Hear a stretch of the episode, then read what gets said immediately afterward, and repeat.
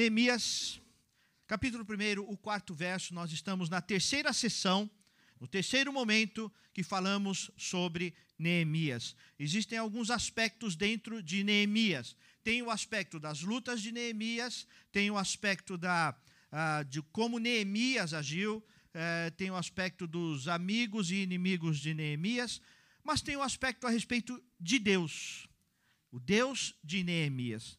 Eu tenho usado o tema é, Neemias, quando o desespero chega, quando nos deparamos com o desespero, o que fazer? Mas hoje o nosso subtema é o Deus de Neemias, o Deus em Neemias, o Deus que age na construção, na reconstrução dos muros de Jerusalém. Mas vamos para o ponto de partida, que é Neemias capítulo 1, o quarto verso, diz assim: Ouvi estas palavras, eu quando ouvi essas palavras, eu me sentei, chorei e lamentei alguns dias. Fiquei jejuando e orando diante de Deus dos céus. Palavra do Senhor. Nós eh, temos visto aqui em Neemias o como, o como a, a situação de Jerusalém estava eh, triste a reconstrução do templo já havia acontecido com, com Esdras, só que os muros estavam derrubados e a cidade estava destruída, a cidade estava vulnerável vulnerável a, a, aos assaltantes, vulnerável ao pecado, vulnerável a muita coisa, e eles precisavam reconstruir, refor, é, fortificar, e nesse, nessa reconstrução, neste processo todo, algumas coisas Neemias enfrentou. Vamos lembrar algumas das lutas que Neemias enfrentou? Me ajudem aí. Primeira coisa que Neemias enfrentou, qual que foi? A luta da realidade. A realidade de Neemias era cruel, era ruim. A realidade de Neemias era muito difícil. Os muros estavam caídos. Os muros estavam derrubados, a cidade não tinha fortificação, não tinha proteção, não tinha cuidado. Então, a realidade, de fato, era ruim. Outra coisa que Neemias enfrentou era a questão da distância, que ele sabia, ele ouvia a notícia, ele sabia do que estava acontecendo, mas ele estava distante. Ele não estava na situação. Então, existia Neemias um, um amor, um cuidado, uma preocupação, mas ao mesmo tempo ele estava distante de toda aquela realidade, mesmo querendo ajudar, querendo proteger, querendo cuidar e, e sendo povo de Deus, entendendo o chamado de povo de Deus, cuidar da cidade do povo de Deus. Neemias enfrentou o problema das próprias limitações. Neemias olhava para a sua condição da distância, mas ele olhava para a condição de escravo. Ele era escravo, ele estava deportado, ele estava fora da terra que era sua terra, ele estava debaixo de um domínio que não era o domínio do rei eh, liderado pelo povo de Deus, ele estava debaixo de um conflito de liderança e de autoridade, ele estava sobre outro governo. Nós podemos dizer que é, Neemias vivia a noção do estranho. Ele era povo de Deus, mas governado por um estranho. E para cuidar da nação dele, precisava da liberação de um estranho. Um estranho da família dele, um estranho do povo de Deus, estranho da nação do Senhor, estranho é, de tudo que é de Deus. Era uma das realidades da, das situações que ele enfrentava. Neemias também enfrentava situações de perda de identidade. Uma das coisas que nós percebemos com o afastamento, isso não é falando de vida nova, falando de igreja, e não só presbiteriano dependente, mas falando de igreja cristã, foi a perda de identidade. Perda de identidade.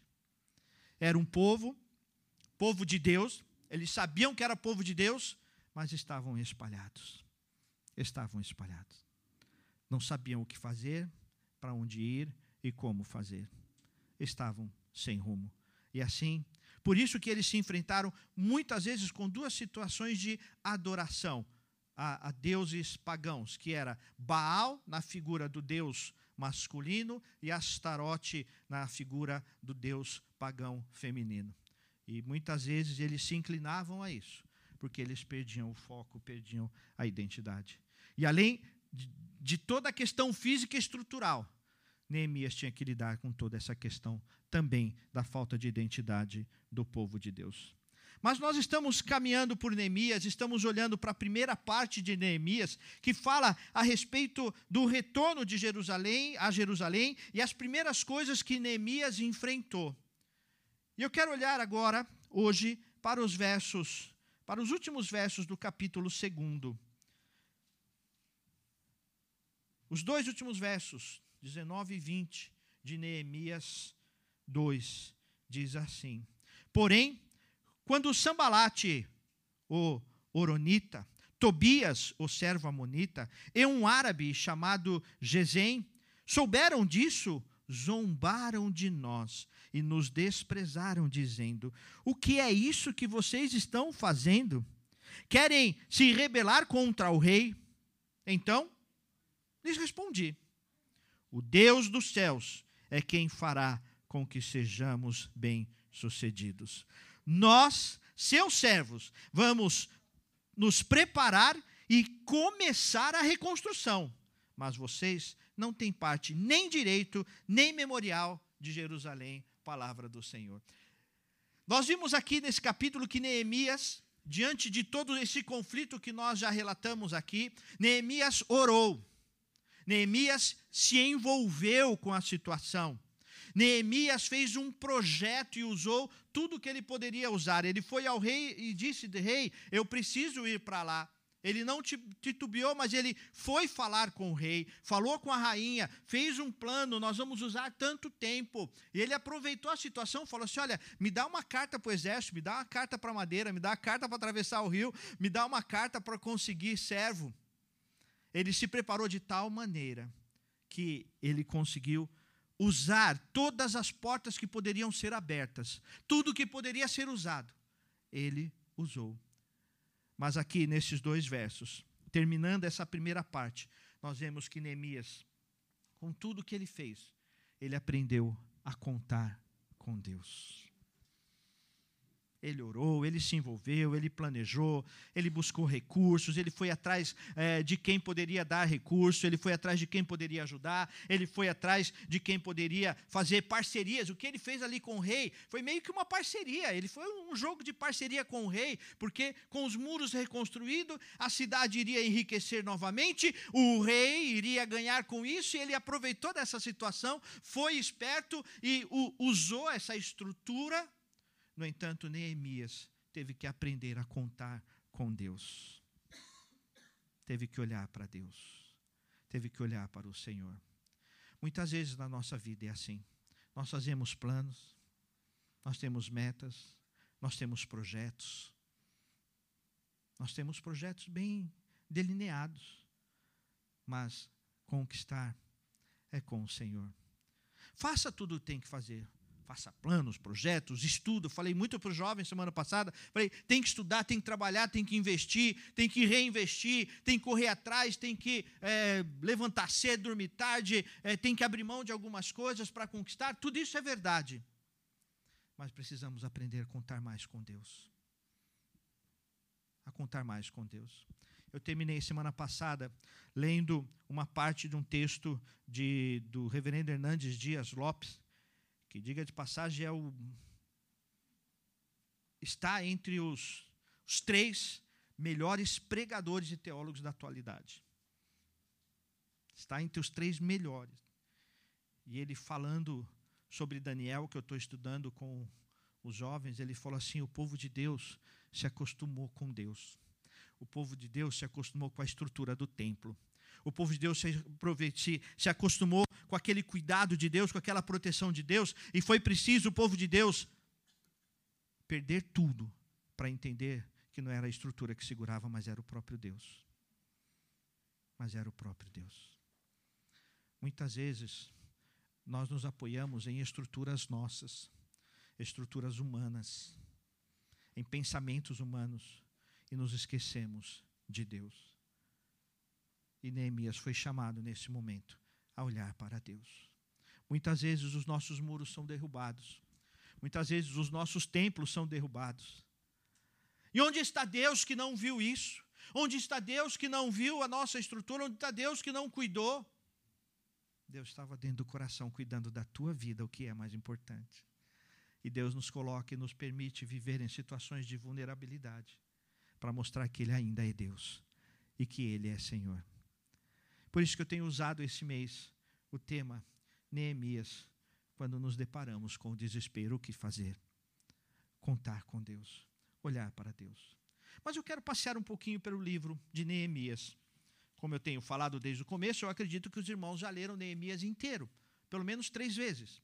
E, e eu estou vivendo uma experiência nova, que é, é interessante. Eu estou usando minha Bíblia nova. Eu gosto de falar dessa Bíblia porque eu estou realmente surpreendido com esta Bíblia, gente. Estou realmente surpreendido. E com essa nova tradução. Está acontecendo uma coisa interessante na minha leitura de Neemias. É, parece que eu estou lendo, é, é, é, lendo a Bíblia pela primeira vez. Por causa da linguagem diferente, eu estou lendo a Bíblia numa linguagem diferente e está sendo um, um, reencontro diferente com a Bíblia. Então, eu quero te desafiar isso, né? Pega uma, uma linguagem diferente, um texto diferente, uma forma diferente de Bíblia e releia a Bíblia né? É, é, como, por exemplo, ler a Bíblia em ordem cronológica, vale a pena ler a Bíblia como história. Eu estava lendo ontem é, o Novo Testamento na ordem cronológica e tal. É, é, é, muito interessante você ver isso. Né? E nós vamos olhar um pouco para Neemias e ver, é, na cronologia do tempo de Neemias, como Deus agiu em cada tempo. É sobre isso que eu quero falar com vocês. Quando o desespero bate, precisamos olhar para Deus. Mas quem é o Deus de Neemias?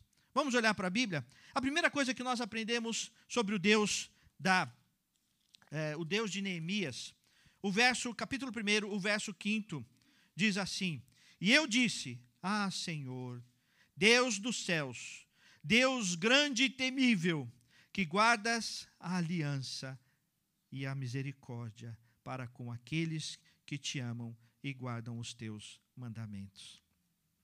Primeira coisa que nós precisamos aprender em Deus é um Deus que ouve as orações.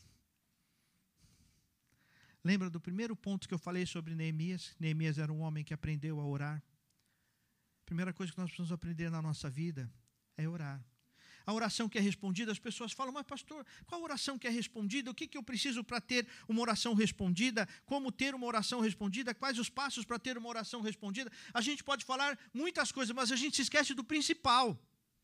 E o principal é Orar. É falar com Deus. Simples assim. Já não importa se é de olho aberto, de olho fechado, de, é, de joelho, deitado. É, deitado é mais perigoso porque pode embalar o, o sono, né? Mas o que importa é falar com Deus. Quando nós lemos Neemias, é, Neemias está, estava lá diante do rei, e de repente o rei, é, naquela situação, e Neemias servindo o rei, porque ele era copeiro, e aí o rei olha para ele e fala: O que, que você quer, Neemias? Naquele segundo, Neemias fala: Deus, o que, que eu faço? Sabe aquela oração que a gente fala de oração relâmpago? Mas ele fez. E o que é que aconteceu? Deus ouviu a oração. Deus ouviu a oração. Então hoje eu quero te dizer em nome de Jesus que Deus ouve a tua oração. Teu lamento mais silencioso, teu lamento, teu lamento mais sombrio, teu lamento da noite, da escuridão, teu lamento da dúvida, tua oração da dúvida. O Senhor ouve. O Senhor ouve. O Senhor ouve aquela oração que você não consegue colocar palavras.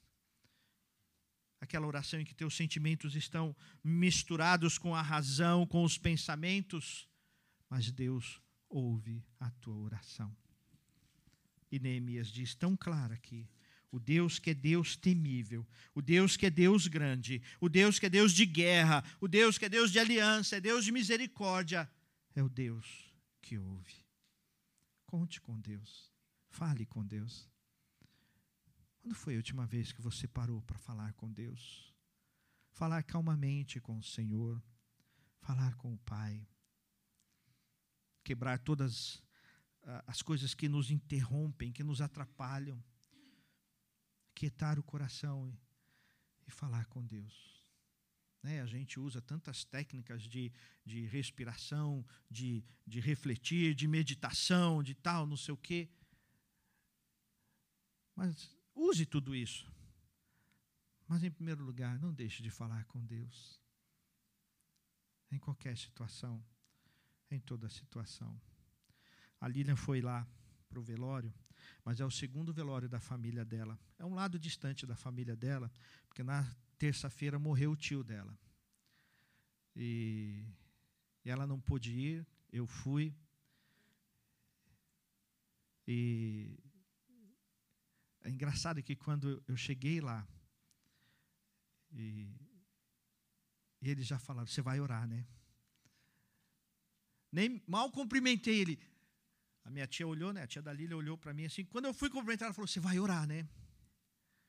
Sabe que às vezes a gente se esquece que a oração é esse momento que eh, parece que vira a chavinha e a gente está direto com Deus. Já parou para pensar que, olha aqui ao redor, qual a imagem que você se curvou para poder chegar diante de Deus hoje? Qual foi? Nenhuma. Porque você tem acesso ao Pai, direto ao Pai. Por que não orar? Por que não falar com o Pai? Quem é o Deus de Neemias? Segunda coisa que nós aprendemos está aqui no capítulo 2, capítulo 2, quarto verso. Capítulo 2, quarto verso, diz assim: O rei me disse: é, O que você me pede agora? Então orei ao Deus dos céus e disse ao rei: Se for do agrado do rei, e se este teu servo encontrou favor na, em tua presença. Olha o discurso de Neemias, esperto, né? Então, se eu achei agrado diante é, da presença do rei, peço que o rei me via ajudar a cidade onde estão os túmulos dos meus pais, para que eu os reconstrua. Então, o rei. Irmãos e irmãs, prestem atenção neste verso. Então, o rei que tinha a rainha sentada ao seu lado, me perguntou: Quanto vai durar a sua ausência? Quanto você voltará? Marquei certo prazo e o rei se deu por satisfeito. Irmãos irmãs, quando que um rei se dá por satisfeito? Quando que o rei o rei ele quer ser servido, tanto que ele tem um para colocar um sapato, o outro para colocar outro sapato um para pentear o cabelo. Né? Ele fica ali. Ali é o rei. Ele é servido. É ou não é? É assim, a história mostra isso. O rei é servido. O rei é o centro das atenções. No entanto, o texto diz que o rei se sentiu satisfeito com a palavra de Neemias. Bom, tudo bem, era um rei bonzinho. Não, era um conquistador. E era um conquistador tão forte que ele havia conquistado o Império Babilônico que estava dominando o império de Judá. Então era um domínio sobre domínio. E ele havia passado, teve uma trajetória grande, passando do, dos assírios pela Síria, por Israel, por Judá, controlando e dominando tudo. Boa gente não era. Boa gente não era. Era um conquistador, um dominador, um matador mandava matar. E por gosto, por simples gosto, controlava e mandava matar, destruía famílias. No entanto, isso não impediu o agir de Deus. Querendo Deus, quem impedirá? Não há nada que impeça a ação de Deus. O que nos compete é entender o tempo de Deus, o porquê de Deus, ou nem entender o que nos compete é acalmar e esperar no tempo de Deus, no modo de Deus, na forma de Deus, mas nem mesmo os governantes contrários ao reino de Deus podem impedir a caminhada do reino de Deus. Às vezes a gente fica, é, é, eu fico surpreendido de ver é, os crentes desesperados porque, ah, este governo, aquele governo, esse é dessa linha, aquele é daquela linha, esse vai acabar com o povo de Deus. Aquele. Quando que o povo de Deus foi dizimado e acabou por causa de governante. Nunca. Nunca. Sofreu, padeceu, mesmo pela direção de Deus, por permissão de Deus, porque o povo andou no caminho errado. E o povo de Deus estava exilado, estava perseguido, estava fora da tua terra, da terra deles, justamente por não fazer a vontade de Deus e se envolver com Baal e Astarote. E Deus permitiu então que eles fossem enfraquecidos, para que eles pudessem voltar para o Senhor. Querendo Deus, nada pode impedir. Querendo Deus, nada pode impedir. Uma das questões muito, muito importantes na reforma às vezes a gente fica preocupado com a questão da eleição e achando, não, calvinistas é, pregam é, a eleição, né? É, luteranos, calvinistas, anglicanos pregam a eleição, defendem a eleição. E, não, não, é um equívoco dizer isso. O que nós defendemos, como calvinistas, como protestantes, o que nós defendemos é a soberania de Deus. E no tema da soberania de Deus está a eleição. Só que tem muita coisa antes. Primeiro, que ele é digno de todo louvor, de toda glória, porque ele é Deus. E a ele toda a glória e toda a honra, porque ele é Deus e ponto. Não é pelo que eu sinto, deixo de sentir. Pelo que eu vejo, deixo de ver. Mas porque ele é Deus. Não pelo que ele me dá, pelo que ele me concede, porque ele é abençoador. Mas um dos resgates da reforma, o principal resgate da reforma, é olhar para Deus como Deus soberano e eterno sobre todas as coisas. E nós nos esquecemos disso. Não entendemos algumas coisas, é verdade, mas Deus não perdeu o rumo. Não explicamos muitas coisas, mas Deus não perdeu o rumo. Deus não perdeu a história. Deus não perdeu o rumo da história. Deus não tem um segundo plano, o plano B. Ah, não deu certo assim, então vamos ali. Ah, o povo se perdeu, então vamos para o plano B, que é Jesus. Jesus nunca foi o plano B. Nunca foi uma estratégia que surgiu no meio do caminho para acertar um caminho errado. Mas em tudo existe propósito, plano e cuidado de Deus. Deus tem um plano para a tua vida. Deus tem um caminho para a tua vida. Sabe quando você vai entender esse plano de Deus? Quando você aprender a orar mais. Aí você vai voltar para o caminho do Senhor. Não foi Deus que desviou os olhos. Foi você que deixou de olhar para o Senhor. Quando nós olhamos para o relato de, de Pedro, que caminhou sobre as águas, o desafio ali não era caminhar sobre as águas, não era é, estar sobre o mar, mas o desafio ali era olhar para Jesus. Esse era o desafio.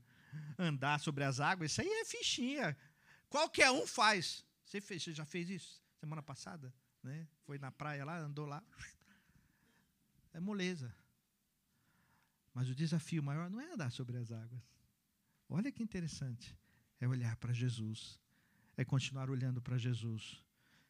Quando a água fica tumultuada. É continuar olhando para Jesus. E é interessante que o relato lá diz que Pedro começou a gritar: Senhor, Senhor, me salva. E o texto diz que Jesus fez assim: ó, estendeu a mão. Quando a gente grita, a gente grita para quem? Ou para quem é surdo, não era o caso, ou para quem está distante. Para quem está distante. Mas Jesus não estava distante, porque o texto diz que Jesus simplesmente estendeu a mão. Deus não está distante da tua dor. Deus não está fora da tua tormenta, da tua tempestade. Mas Ele está ali. O desafio não é o que Deus vai fazer, mas é se você vai olhar para Deus se você vai continuar olhando para Deus. Quando as águas ficarem tumultuadas, quando as coisas saírem do rumo, quando as coisas perderem o rumo que você achava que deveria ter. Porque Deus continua a ser o mesmo Deus. Como o texto diz: grande, temível, terrível, Deus de guerra, Deus de poder. Deus de misericórdia. Na mesma lista, Deus de misericórdia. Esse é o nosso Deus. Esse é o nosso Senhor.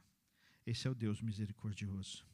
Terceira coisa que nós aprendemos sobre o Deus de Neemias está no capítulo 4, no verso 14 e 15. Neemias 4, 14 e 15. Neemias, no capítulo 4, os versos 14 e 15, dizem assim: Depois de fazer uma inspeção, levantei-me e disse aos nobres, aos magistrados e ao resto do povo: não tenham medo deles, lembrem-se do Senhor, grande e temível, e lutem pelos seus irmãos, seus filhos, suas filhas, pelas suas mulheres e pela casa de vocês. Quando os nossos inimigos ouviram que nós sabíamos disso, olha que maravilhoso. E ele gritou isso em alto bom som, e ele diz assim: quando os nossos inimigos ouviram que nós já sabíamos disso e que Deus tinha frustrado o plano deles, voltamos todos nós para a muralha cada um a sua obra. O Senhor é misericordioso ele é fiel e ele cumpre as suas promessas. Ele falou: Neemias, você vai sair de onde você está e você vai reconstruir o muro. E surgiram ameaças. Nós vimos no texto que nós lemos, no texto base, começamos ali eh, no capítulo 2, no verso 19 e 20, que dois, três homens estavam na comunidade, estavam presentes, eram amigos, não eram do povo de Deus, mas era um amigo, porque, ah, o que, tem? Vamos ter amizade, vamos estar junto, né? É, é, é, a gente tem que ser inclusivo. Então vamos ser inclusivo e vamos aceitar é, é, esse é, amonita, adonita, o, o, árabe, vamos aceitar, porque ah, vamos ser inclusivo e tal, não sei o quê. Só que foram justamente eles que disseram: o que, que vocês estão fazendo? Vocês são loucos?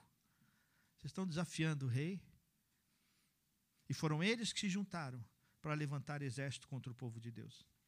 E Neemias e os trabalhadores, eles estavam lá trabalhando, enquanto trabalhavam, e põe tijolo, e põe cimento, e carrega pedra, e carrega isso e aquilo. Eles começam a ouvir. Os povos vizinhos estão vendo o que nós estamos fazendo e virão contra nós. E eles ficaram, e agora? Vamos trabalhar ou vamos lutar? Mas o Senhor falou: volta para a tua obra, porque a luta é minha e a promessa vai se cumprir.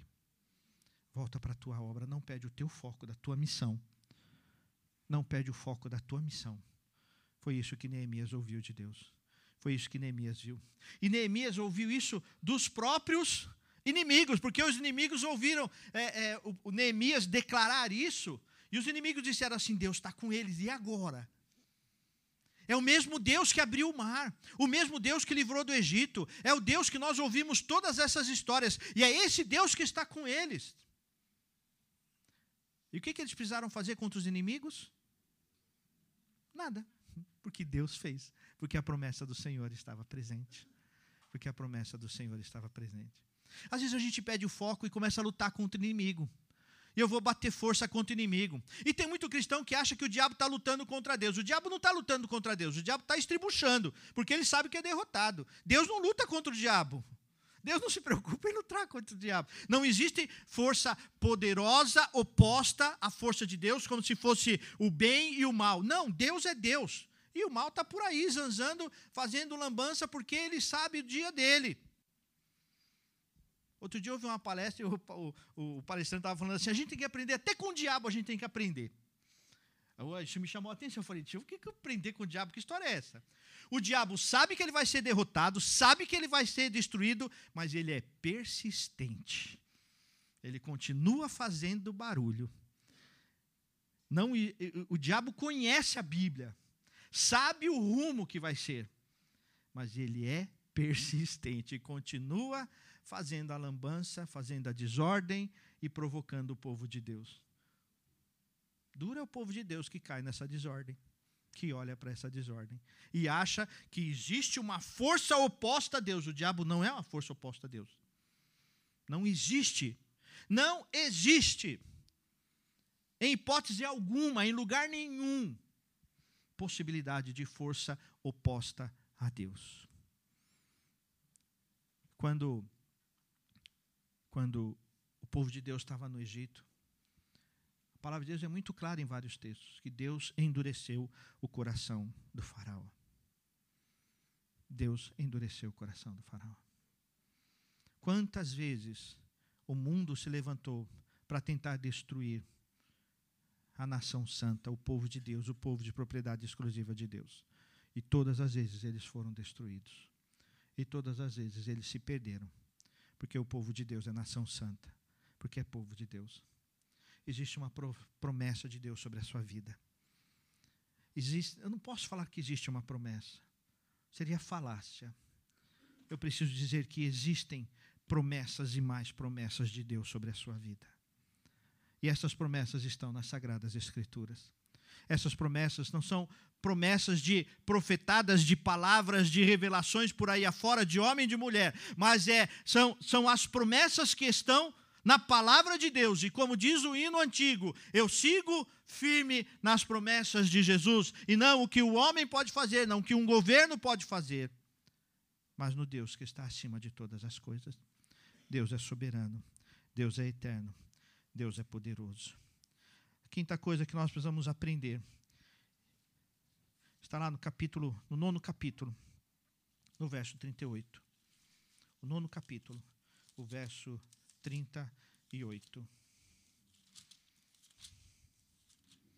O nono capítulo, verso 38. Na verdade, se você olhar, na minha Bíblia está bem dividida assim, talvez na tua esteja. Você vai perceber que o verso 38 ele faz parte do capítulo 10 e não do capítulo 9. Ele faz parte do segmento posterior ao capítulo 9, que vai até o final do capítulo 10. Então, o verso 38 diz assim: Por causa de tudo isso, 9:38, por causa de tudo isso, nós fazemos uma aliança fiel por escrito e os nossos príncipes, os nossos levitas, os nossos sacerdotes puseram o seu selo sobre ela. Queridos irmãos e irmãs, olhem aqui para mim. Deus é Deus de aliança e Ele tem uma aliança com você. No texto, nós vimos que todos da nação, levitas, que eram os adoradores, que cuidavam do templo, os governantes de Judá, o povo, os trabalhadores estavam levantando o muro, eles foram lá e colocaram um selo, onde cada família tinha um brasão, e eles iam lá e falavam assim aqui, pá, está aqui o meu selo, o meu compromisso. Falando de selo, falando de aliança, que é a mesma ideia. Que, que te vem à memória? Vou te dar uma dica. Efésios. Vou te dar uma dica. Capítulo 1 o apóstolo Paulo fala claramente que nós fomos selados com o Espírito Santo. Nós fomos selados com o Espírito Santo. Selados pelo selo da promessa, pelo selo que foi garantido na cruz do Calvário em Jesus Cristo. Existe uma aliança sobre nós. Existe uma promessa sobre nós. Existe um selo sobre nós. E não é o selo que eu posso fazer, mas é o selo que o Senhor faz na minha vida é aquilo que o Senhor faz na minha vida. Eu te chamo a ler o capítulo 10 todo, e é interessante. É, é, sabe quando você começa a marcar, né? Eu comecei a marcar, falei, vou marcar isso aqui.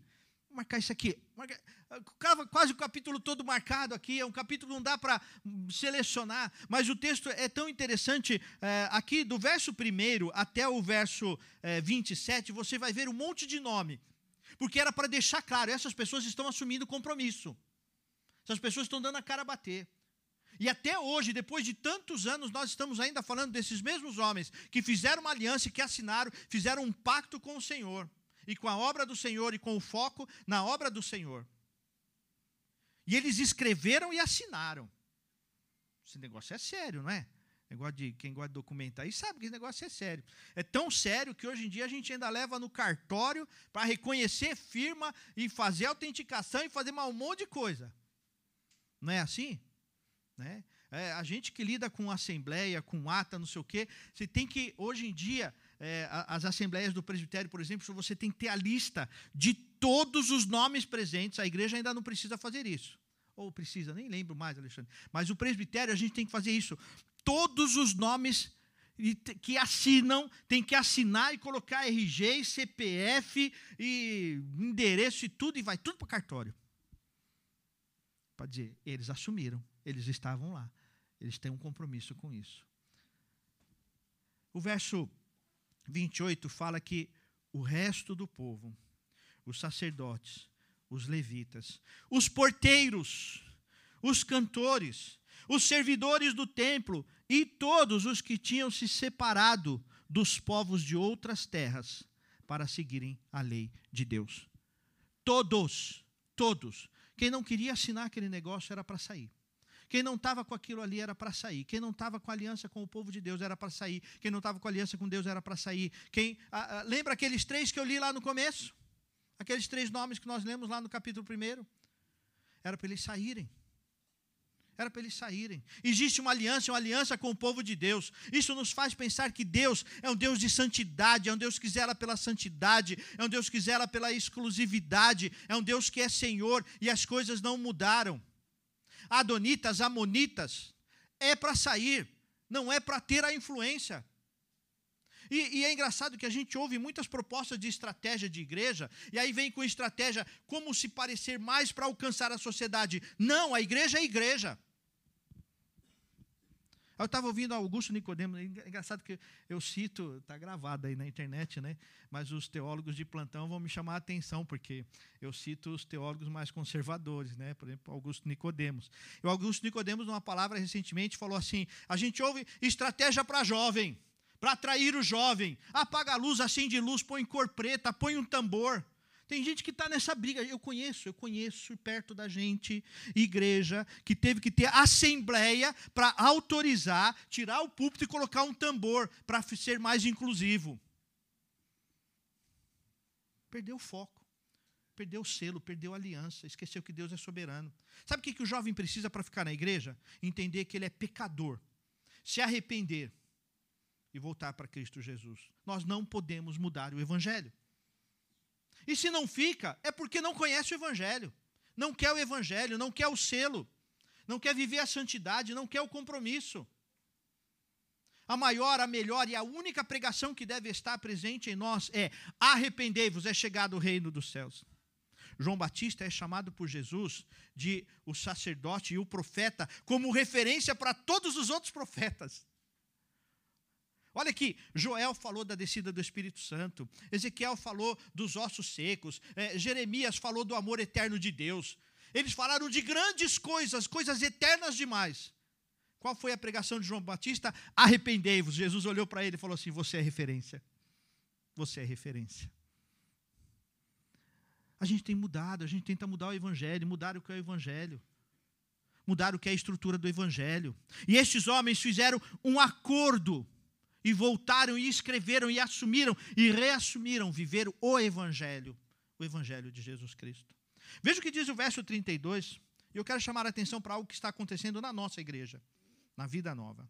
O verso 32 diz assim: também assumimos a obrigação de contribuir anualmente com 4 gramas de prata para o serviço do templo do nosso Deus. Isso acontece também no verso 37 é, a metade do verso 37 diz assim: Também nos comprometemos a trazer os dízimos da nossa terra aos levitas, pois a eles cumpre receber o dízimo em, toda, em todas as cidades onde há lavoura. Sabe o que acontece aqui? Eles estão assumindo compromisso de vida ao ponto de colocar o bolso à disposição de Deus. Só isso. Isso é espiritualidade. E quando o conselho missionário vem com a ideia de fazer uma oferta missionária, eles não estão reinventando a roda, não, eles estão cumprindo a palavra de Deus somente. O texto é tão claro. Eles assinaram o documento, nós vamos assumir o compromisso de contribuir. Aí depois, nós vamos assumir o compromisso de voltar a ser dizimistas. E depois disso, eles fizeram um rateio na lenha, porque precisava da lenha para o templo. E eles fizeram um rateio entre eles para quem iria levar de tempo em tempo a lenha para o templo.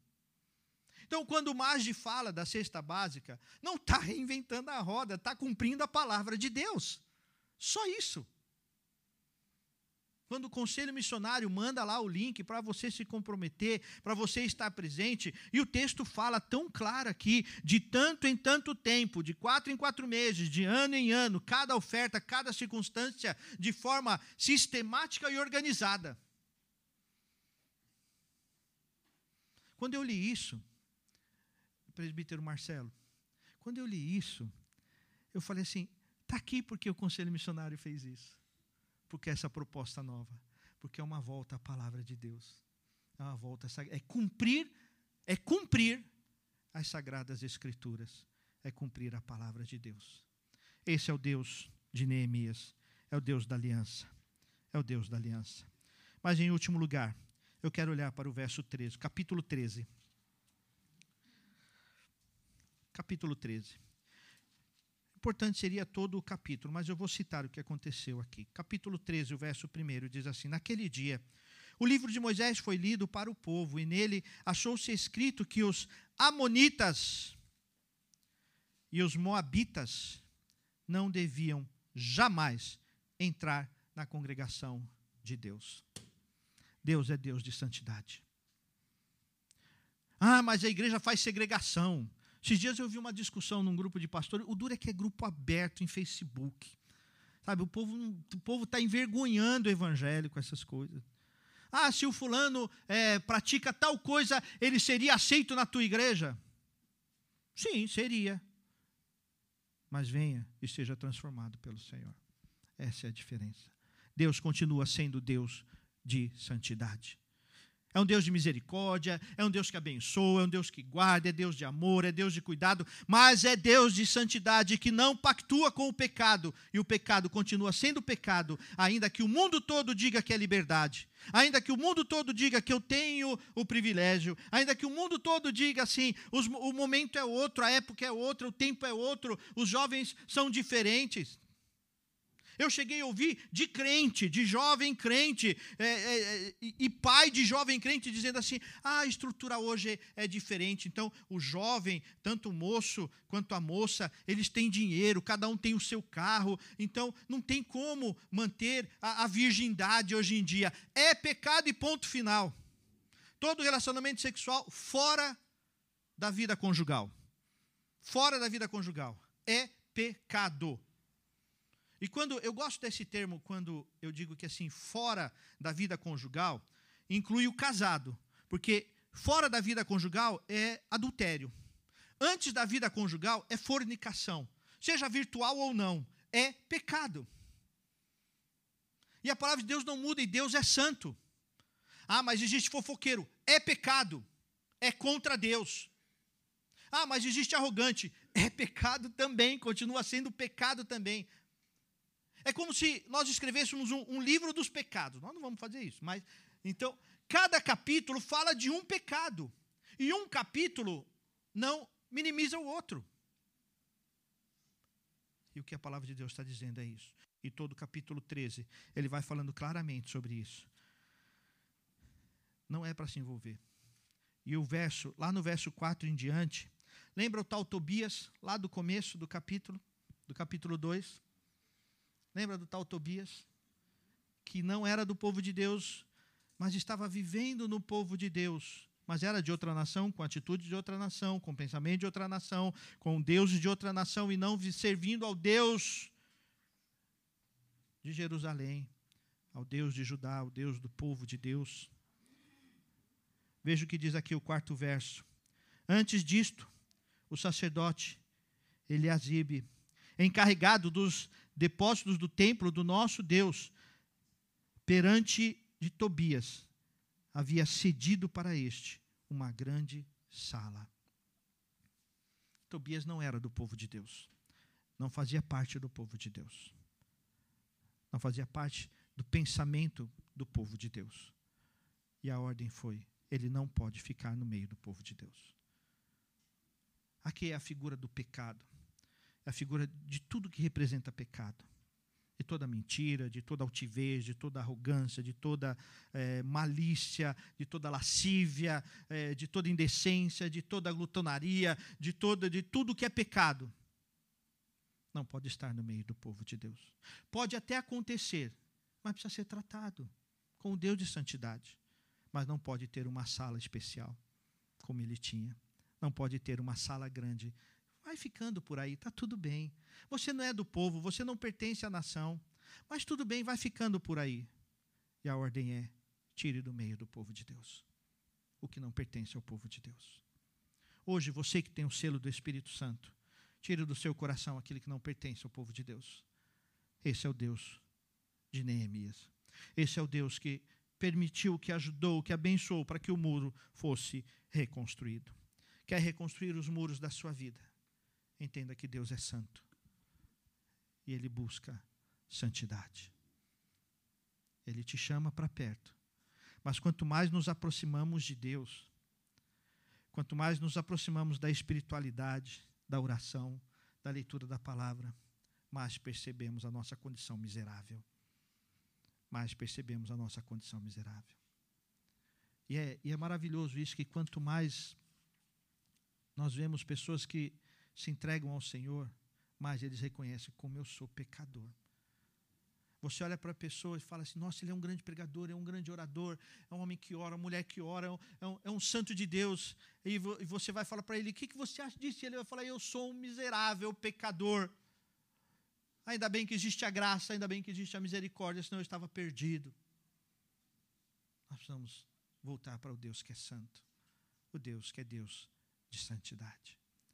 Feche os teus olhos, coloque diante do Senhor. Nós vimos as lutas de Neemias. Muitas lutas, muitos conflitos. Conflitos pessoais, conflitos, conflitos internos, externos, conflitos sociais, conflitos estruturais, conflitos governamentais, conflitos de recurso. Nós vimos tudo isso em Neemias. Mas aqui no capítulo 2, verso 19 e 20, Neemias olhou para Deus e somos chamados a olhar para Deus. Então, neste momento, vida nova. Neste momento, meu irmão, minha irmã, neste momento, presbítero, presbítera, diácono, diaconisa, volte a olhar para Deus. Ah, mas a nossa condição, ah, mas a nossa luta, ah, mas o nosso governo, ah, mas Seja o que for, Deus é soberano. Eu creio nisso, eu vou continuar lutando por isso. Mesmo quando eu tenho os meus medos, porque eu tenho os meus medos, as minhas dúvidas. Mas isso não impede o agir de Deus, não impede Deus ser Deus quem Ele é. Digno de todo louvor e de toda glória. Adore a Deus. Reconheça no teu coração que Ele é o Senhor da tua vida. Isso é adoração. Senhor, Deus eterno, Pai de poder e glória, louvamos o teu nome, Senhor, porque o tempo passa, muitas coisas acontecem, muitas coisas saem dos nossos planos, Deus, mas o Senhor nunca perdeu o plano, o Senhor nunca deixou de ser Senhor. Por isso, nesse momento, Deus, ensina-nos a ser a igreja do Senhor, o povo que caminha com o Senhor, o povo que caminha com tua graça o povo que caminha debaixo da tua misericórdia, o povo que caminha com tua intervenção, crendo na tua intervenção. Como Neemias, Pai, nós temos orado por intervenção. Nas nossas circunstâncias de vida nova, de igreja, presbiteriana dependente de vida nova. A nossa luta na questão da reconstrução do nosso templo. Mas nós colocamos tudo diante do Senhor, porque Tu és o Deus que está acima de todo o governo Deus que está acima de toda falcatrua, de toda propina. Tu és o Deus e nós cremos nisso. E vamos continuar neste propósito, Deus. E estamos aqui, diante do povo, diante das nações, diante do reino espiritual, dizendo que nós não vamos ceder às trevas e vamos continuar confiando no Senhor e esperando no Senhor o tempo que for necessário. Quanto a nós, da mesma maneira que Neemias falou, Deus, nós estamos dizendo: não vamos combater, não vamos lutar, não vamos guerrear com as trevas, mas vamos continuar, vamos nos preparar, vamos reconstruir, vamos instruir, vamos nos preparar para o novo e para viver a tua vontade. Seja quando for que a tua vontade venha, nos submetemos. Pai, olha para os meus irmãos e irmãs que têm pequenos muros a reconstruírem muros de relacionamentos, de pensamentos, de conceitos, de ideias. Pai, em nome de Jesus, reconstrói esses corações com tua graça e o teu poder. Dá força para que o que precisa ser reconstruído seja reconstruído com tua graça e teu poder. Dá força, ó Deus, para que o novo, o renovo, a renovação aconteça, Pai. Abençoa, Senhor, para que sejamos povo santo, povo de propriedade exclusiva do Senhor e vivendo para a tua glória em nome do teu filho Jesus Cristo. Amém. Amém.